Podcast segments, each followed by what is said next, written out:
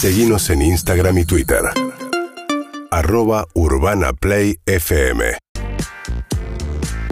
Atención porque se está disputando la Argentina Open, entonces es un gran momento para hablar de tenis porque se está jugando en este momento el ATP en Buenos Aires y tenemos figuras importantes que siempre suelen estar desparramadas por el mundo jugando Pero están acá. acá en nuestro país y la gente lo puede ir a ver. Y la gente eligió ir a verlo porque de hecho están agotadas las entradas para sábado y para domingo, semifinales y finales récord, Martín. Totalmente. Desde el 2008 que no se vendían tantas entradas en el Argentina Open. Así que felicitaciones a los organizadores, a Martín Haite y su equipo Sí. que están haciendo un torneo realmente extraordinario de nivel realmente mundial. Sí, y te digo, esto de que se agoten entradas no es Bueno, lo que pasó con Juan Martín del Potro tiene Sí, mucho que ver. obvio. Generó mucho interés, hizo mucho ruido.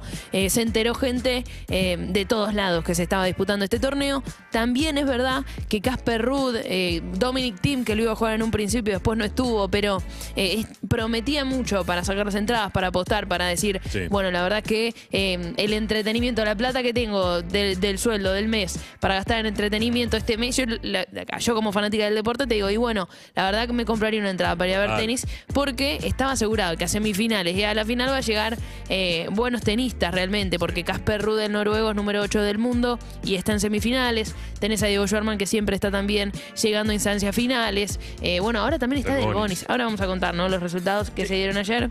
Eh, que le ganó, ahora lo vas a contar vos, Sofi, pero le ganó a Fonini, que Sí. para mí es otra de las atracciones del torneo. Eh, tipo con un carisma espectacular, malhumorado, muy tano, ¿viste? Muy, muy, muy extrovertido, muy fachero, ¿o no? También. Sí, también Fachero, ¿sabes qué dijo en conferencia de prensa hablando también del tema de Juan Martín del Potro, como le preguntan a todos los tenistas? Sí. Dijo que cuando se retire no va a haber más tenis. De definitivamente se va a alejar completamente. Eh, un personaje, Fonini, Eh, que ayer cayó derrotado frente a Del Bonis y fue por 6-4, 6-4. Está jugando muy bien Del Bonis y me parece, me parece que sería un gran final de película. Ayer lo hablaba con Seba Wanreich, que Del Bonis sea campeón del Sí, torneo. Total. De hecho, nosotros vimos el partido frente a Del Potro el martes. Sí.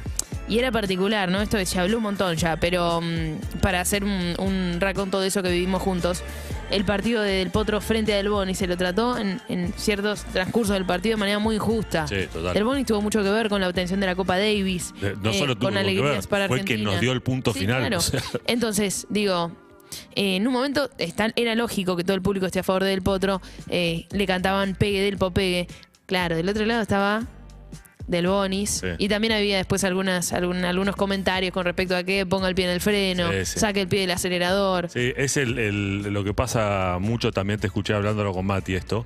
Eh, Viste que es, es- es una competencia a ver quién es más gracioso a veces entre punto y Ay, es tremendo, detesto. basta, flaco, callate la Detesto boca. eso que sucede. Sí, sí, Pero respetá. o sea, es que, la- viste, es como que querés llamar la atención, entonces uno empieza a tirar un chiste y es como contagioso. Eh, de todas formas, lo que sí eh, pienso es que no fueron tantos los maleducados Que, verdad, que le pidieron a Del Bonis que no gane o que lo chiflaron en algún momento o que en algún momento Del Bonis tiró un par de drops.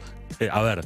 Del Bonis está ahí porque es un profesional y yo creo que o sea, no le hubiese gustado absolutamente nada a Del Potro que Del Bonis no lo respete y que le juegue si querés, o sea, eh, como regalándole algún punto. Sí, no, Al contrario, son súper profesionales y el respeto pasa justamente por ganarle. Si le tenía que ganar 6-0, 6-0, no te cabe la menor duda que tenía que hacerlo y que lo iba a hacer. Con lo cual, o sea, me parece que, que las faltas de respeto a Fede fueron eh, bastante feas. Estuvimos después en la conferencia de Sí, prensa lo dijo. y se lo veía un poco caliente, o sea, y, y con razón, la verdad. Eh, así que tal cual, ojalá, como decís vos, ojalá... Sería un lindo final de película, Sí, ¿o no? Si sí, querés después hacer el documental de, Totalmente. del momento. Eh, además, y además, ¿viste? El separador de el programa de televisión. Y además, bueno, Fede Coria cayó derrotado ayer frente a Casper Ruud. Tenía una muy difícil Fede Coria, que vino haciendo un gran torneo. En octavos de final dio vuelta un partido frente a Lovich, un partidazo a puro carácter, estaba a punto de perderlo.